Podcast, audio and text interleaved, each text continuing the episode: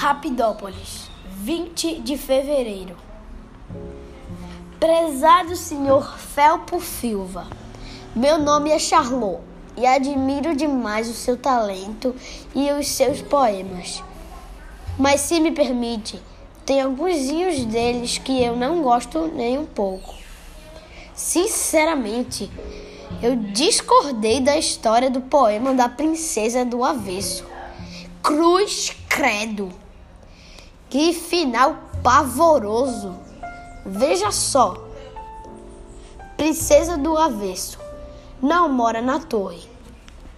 O fundo do poço é o seu casarão. Não joga suas tranças, espera uma corda de um príncipe jovem, formoso e bobão.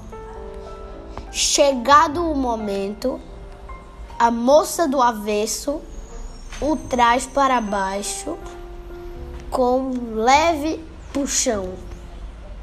No fundo do poço, com frio e com fome, os dois infelizes para sempre serão.